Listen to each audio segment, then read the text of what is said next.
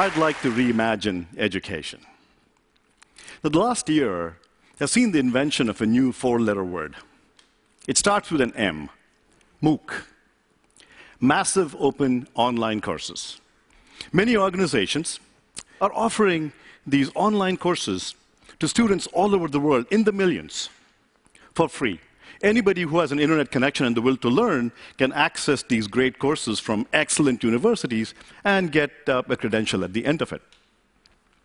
Now, in this discussion today, I'm going to focus on a different aspect of MOOCs. We are taking what we're learning and the technologies we are developing in the large and applying them in the small to create a blended model of education to really reinvent and reimagine what we do in the classroom.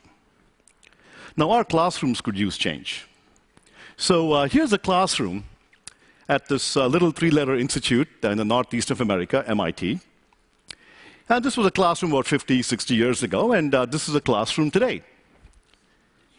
What's changed? the seats are in color. Whoop de doo. Education really hasn't changed in the past 500 years. I mean, the last big innovation in education was the printing press and the textbooks. Everything else has changed around us. You know, from healthcare to transportation, everything is different, but education hasn't changed. It's also been a real issue in terms of access. So, what you see here is not a rock concert.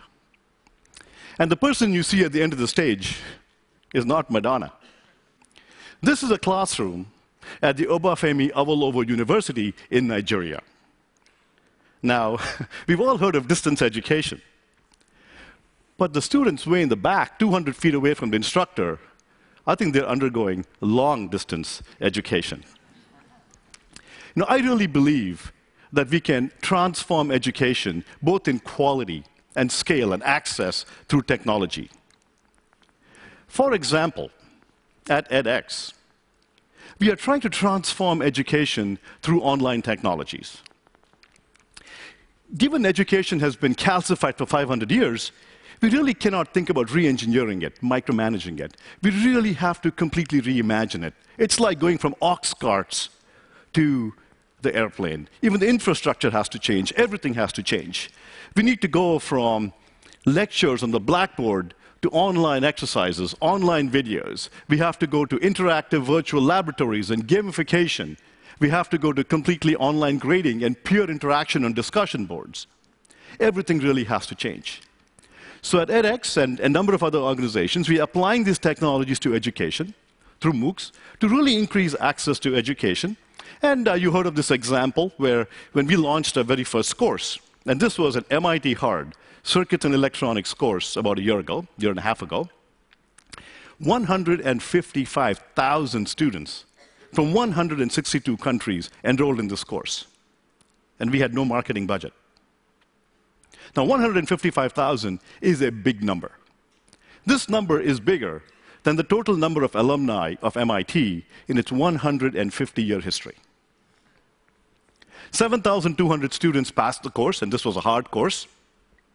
7,200 is also a big number. If I were to teach at MIT two semesters every year, I would have to teach for 40 years before I could teach this many students. Now, these large numbers are just one part of the story. So today, I'm going to discuss a different aspect, the other side of MOOCs, take a different perspective. We are taking what we develop and learn in the large and apply it in the small to the classroom to create a blended model of learning. But before I go into that, let me tell you a story. When my daughter turned uh, 13, became a teenager, she stopped speaking English. She began speaking this new language. I call it Teenlish. It's a digital language. It's got two sounds a grunt and a silence. Honey, uh, come over for dinner. Hmm. Did you hear me? Silence. Can you listen to me? Hmm. So we had a real issue with communicating, and we just we were just not communicating. Until one day I had this epiphany. I texted her. I got an instant response. I said, no, that must have been by accident. She must have thought, you know, some friend of hers uh, uh, calling her. Then I texted her again. Boom, another response. I said, this is great. And so since then, our life has changed. I'm, i text her, she responds. It's just been absolutely great.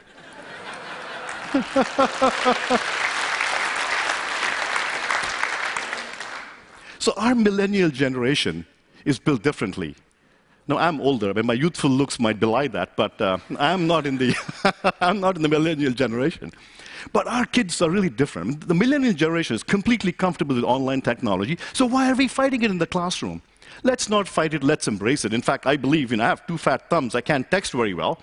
But I'm, I'm willing to bet that with evolution, you know, our kids and, and, and their grandchildren will develop really, really little itty bitty thumbs to text much better. The evolution will, uh, will fix all of that stuff.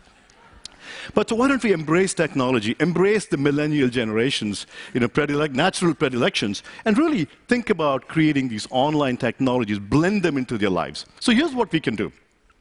So rather than driving our kids into a classroom, herding them out there at 8 o'clock in the morning, I hated going to class at 8 o'clock in the morning. So why are we forcing our kids to do that? So instead, what you do is you have them watch videos and do interactive exercises in the comfort of their dorm rooms, in their bedroom, in the, in the dining room, in the bathroom, wherever they're most creative. Then they come into the classroom for some in person interaction. They can have discussions among themselves, they can solve problems together, they can work with the professor and have the professor answer their questions. In fact, with edX, when we were teaching our first course on circuits and electronics around the world, this was happening unbeknownst to us. Two high school teachers at the Sant High School in Mongolia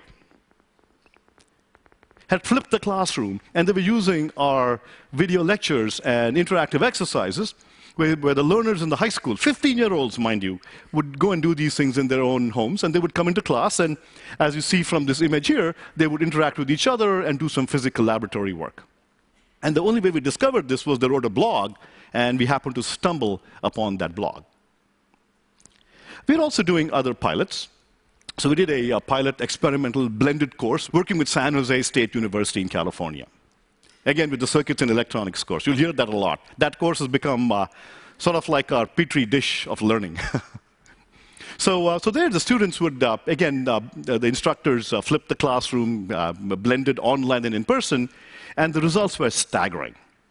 Now, don't take these results to the bank just yet. Just wait a little bit longer as we experiment with this some more, but the early results are incredible.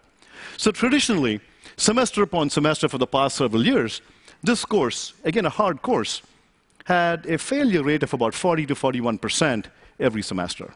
With this blended class late last year, the failure rate fell to 9%.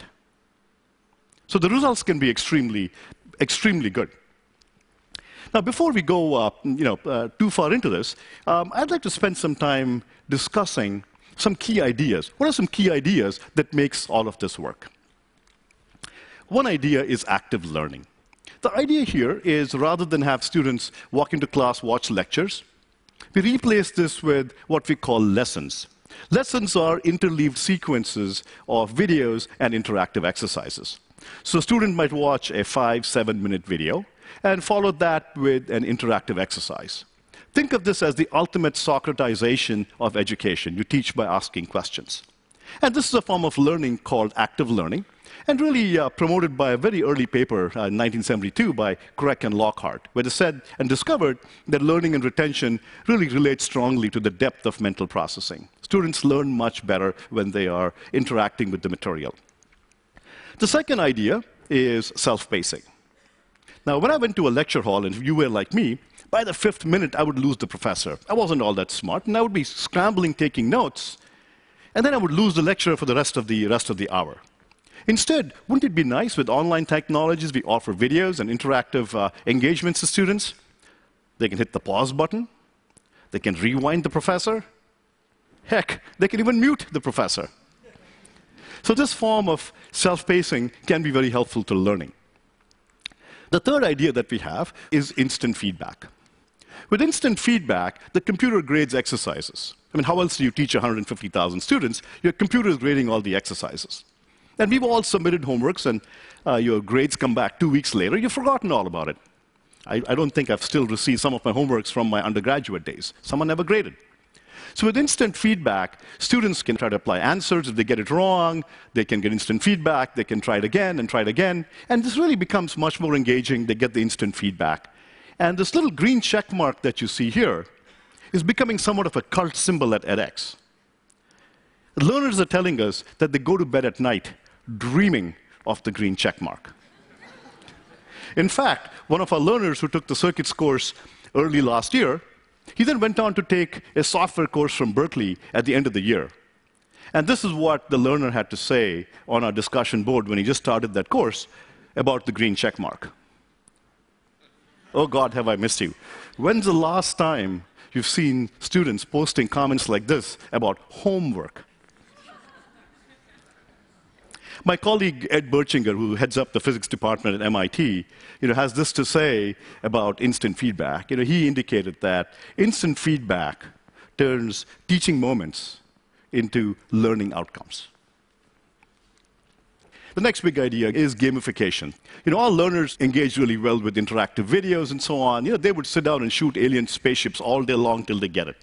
So we apply these gamification techniques to learning, and we can build these online laboratories. You know, how do you teach creativity? How do you teach design? We can do this through online labs and use computing power to build these online labs. So uh, as this little video shows here, you can engage students much like they design with Legos. So here the learners are building a circuit with Lego-like ease. And this can also be graded by the computer. Fifth is peer learning. So here, we use discussion forums and discussions and Facebook like interaction, not as a distraction, but to really help students learn. Let me tell you a story. When we uh, did our uh, circuits course with uh, the 155,000 students, you know, I didn't sleep for three nights leading up to the launch of the course. I told my TAs, okay, 7 by 24, we're going to be up monitoring the forum, answering questions. I had answered questions for 100 students. How do you do that for 150,000? So one night I'm sitting up there, 2 a.m. at night, and I think there was this question from a student from Pakistan. And he asked a question, and I said, okay, let me go type up an answer. I don't type all that fast, and, and I begin typing up the answer. And before I can finish, another student from Egypt popped in with, a, with, an answer. Not quite right, so I'm fixing the answer. And before I can finish, a student from the US had popped in with a different answer. And then I sat back fascinated. Boom, boom, boom, boom. The students were discussing and you know, interacting with each other, and by 4 a.m. that night, I'm totally fascinated, ha having this epiphany. By 4 a.m. in the morning, they had discovered the right answer. And all I had to do was go and bless it, good answer. So this is, this is absolutely amazing where students are learning from each other, and they're telling us that they are learning by teaching. Now, this is all just not in the future. This is happening today. So we are applying these blended learning pilots in a number of universities and high schools around the world, from Tsinghua in China to the National University of Mongolia in Mongolia to Berkeley in California, all over the world. And these kinds of technologies really help, the blended model can really help revolutionize education. It can also solve a practical problem of MOOCs, the business aspect. We can also license these MOOC courses to other universities and therein lies a revenue model for MOOCs where the university that licenses it with the professor can use these online courses like the next generation textbook. They can use as much or as little as they like. It becomes a tool in, their, in the teacher's arsenal. Finally, I would like to have you dream with me for a little bit. I would like us to really reimagine education. We will have to move from lecture halls to e-spaces we have to move from books to tablets like the Akash in India or the Raspberry Pi, the $20. The Akash is $40. We have to move from bricks and mortar school buildings to digital dormitories. But I think at the end of the day, I think we will still need one lecture hall in our universities. Otherwise, how else do we tell our grandchildren that, you know, your grandparents sat in that room in neat little rows like corn stalks and watch this professor at the end, you know, talk about content, and you know, you didn't even have a rewind button. Thank you. Thank you. Thank you.